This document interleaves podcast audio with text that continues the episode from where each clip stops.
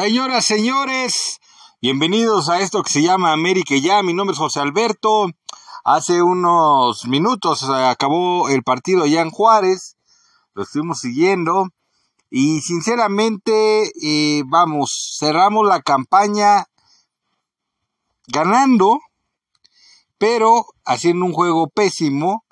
Un juego en donde se canchereó en la cancha de los Bravos en donde se metió una alineación de alguna manera con dos o tres elementos que te demuestran que son importantísimos en el equipo, más allá de que de repente se les critique, y que con eso, con dos o tres elementos que le muevas, el América deja de funcionar. Ya lo decíamos la semana anterior, este equipo no sirve jugando a medio gas, porque el esquema del Tano, la preparación que hace el Tano de sus juegos, exige que todos esos elementos que estén participando en el esquema entren bien hilvanados porque si no rompe todo lo que ya traes. Insistimos, eh, tenemos laterales que no nos vamos a quitar encima como Fuentes o como Layun, eh, pero eh, finalmente eso es algo que ya tenemos consabido y que no vamos a poder mejorar. Pero si a eso le sumas que le restas fuerza ofensiva al no tener al cabecita Rodríguez, pues Fuentes todavía se vuelve más inoperante. Y eso es lo que se dio en el partido de hoy. Eh, después nos terminan de lesionar Cendejas una vez más, cosa que eso sí es de preocupar. Y entra Leo Suárez, que ha demostrado buenas cosas, pero también cuando comienzas a llenar huecos de otros jugadores que no están rindiendo, tampoco luz. Y eso es lo que volvió a pasar con Leo Suárez. Eh, que no pudo aprovechar esta oportunidad. La cosa positiva, porque pensaríamos, la cosa positiva es que anotó Henry Martin, no anotó Henry Martin.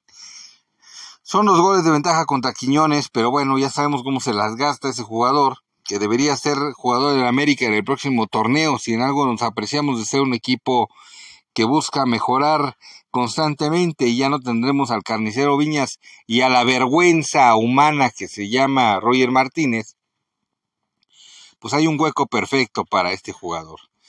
Entonces, pues eh, se queda un poco en el aire. Me queda claro que tres goles hubiera sido eh, decantar ya el título de goleo para Henry Martin. Ahora hay que esperar. Em, tampoco fue que se dejara muy al alcance, pero es posible. Cuando menos en solitario puede que ya no sea Henry Martin el campeón de goleo si de repente Quiñones se enchufa. Cosa que pues fue otro de los saldos negativos de este partido en donde el Tan Ortiz vuelve a decir, bueno, si mis jugadores y mi sistema no está dando los resultados y ya voy ganando, lo voy a cerrar con línea de 5, en donde otra vez volvió a sufrir pero como decía, la buena noticia es que llegó Luis Ángel Malagón a ser el salvador del América en esta ocasión. Eh, Malagón que eh, pues ha hecho cosas importantes en este torneo, pero que hoy tuvo su mejor partido, que ya venía de otro partido que había sido pues eh, sin duda alguna lo mejor. entonces, Em, eh, sabemos que tenemos un buen portero, ese es algo que ya nos deja tranquilos de cara al guilla, humilde, él todavía al final del partido cuando le preguntan que cómo toma esta situación en donde él se hace la titularidad y aparte está teniendo buenos partidos y hoy fue la figura, gracias a él se ganó este partido, déjense de que se ganó, no se perdió y no se perdió por goleada. Entonces, eh, él humildemente dice, pues estamos preparados para esto, es mi trabajo y mis compañeros se sientan apoyados y lo mejor pues, se viene por delante, enfocados en la liguilla. Así es como el equipo debería de estar. Ya debería a esa altura del partido haber aprendido las lecciones del Tan Ortiz, pero este partido nos vuelve a dejar claro que cuáles son las falencias de la América. Una América que parecería que trabaja por nota, que se afianza en el segundo lugar, pero que nos vuelve a recordar que si no tienes a Diego Valdés, que te esté moviendo el balón, más allá que muchos lo criticaban, aquí hoy se vio que es un gran motor del América, no está él y pierde el América completamente en todos sentidos. Fidalgo se vuelve intrascendente, se vuelve un jugador que te va a distribuir y muchos median, es que no es su función dentro del América. Perdón, pero cuando los otros jugadores que, y eso nos ha sucedido en los campeonatos a lo largo de nuestra historia, cuando las grandes figuras se secan, llegan otros que adquieren eh, un papel preponderante y cuando tienen oportunidad de definir, cuando tienen oportunidad de hacer figuras, lo hacen. Que, decir de Juan Hernández, un lateral, que en una final ante Cruz Azul mete el primer gol para darle mucha tranquilidad al cuadro americano y después ya sabemos qué fue lo que sucedió. Pero cuando las figuras no funcionaban, entra alguien inesperado. O el Fanny Munguía que entraba a revolucionar al equipo y Carlos Alberto Seixas, en fin. Hay ejemplos de jugadores que se tienen que sublimar en momentos eh, precisos.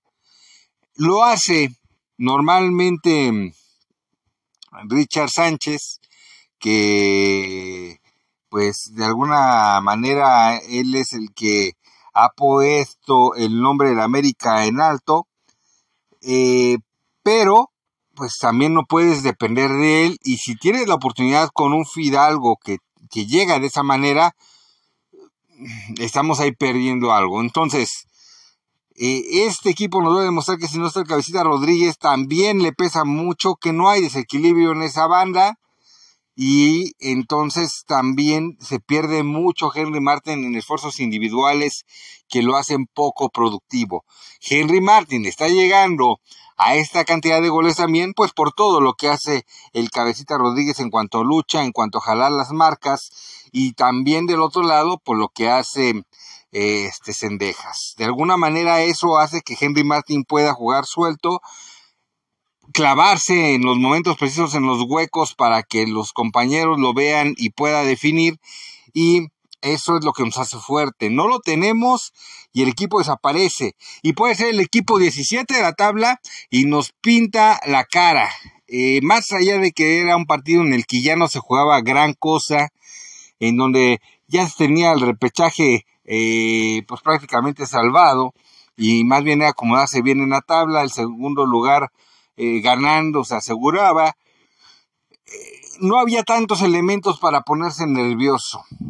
Y sin embargo, tú dirías, es que cuidó gente. Sí, cuidó algunas piezas, pero en general, pues es el cuadro que se venía jugando y que si le quitas dos piezas ahí es donde se ven las falencias. Reitero, hay que estar muy atentos. Ya se viene lo bueno, es la liguilla se vuelve a calificar de una manera directa. Qué bueno, el América pierde un partido a lo largo de todo el torneo. Qué bueno, pero de nada madre nos sirve otra vez, versión 2. y cacho mil, si el América no gana en la liguilla, si no llega a la final y gana ese trofeo. De nada nos sirve esto que estamos viviendo. Y de nuevo, este es un recordatorio a lo que nos falta por hacer. Vendrá un juego de preparación, creo que ante Querétaro, no sé eh, qué equipo, pero eh, el detalle es de que América, más allá de que no pierdan el tren físico que es importante del parón que van a tener en unas semanas que se va a resolver esto del repechaje, sí deben de llegar muy conscientes de que no somos un equipo perfecto y que si le movemos piezas y jugamos a medio gas, cualquier equipo nos puede pintar la cara. El América cierra bien el torneo, cierra ganando, pero dando uno de sus peores partidos de todo el torneo. Y eso es lo que no nos puede tener a gusto, tranquilos o felices. En fin, viene la época buena, a hacer fuerza con el equipo, apoyarlos a full, porque de aquí tenemos que salir campeones, sea como sea. Jugando bonito, jugando feo, pero hay que salir campeones. Es el momento. Obviamente el América ha jugado también ese torneo que se debería de apostar por él por su forma de juego, pero si no, hay que apelar a otras cosas y aprender de los errores pasados. Que eso yo creo que es lo mejor que se puede hacer. La buena noticia es que también tenemos defensa y hoy se demostró que tenemos portero. Esa es una buena noticia para ir a la liguilla y aspirar a cosas que no hemos hecho en los últimos años. Hasta el próximo América ya. Cuídense.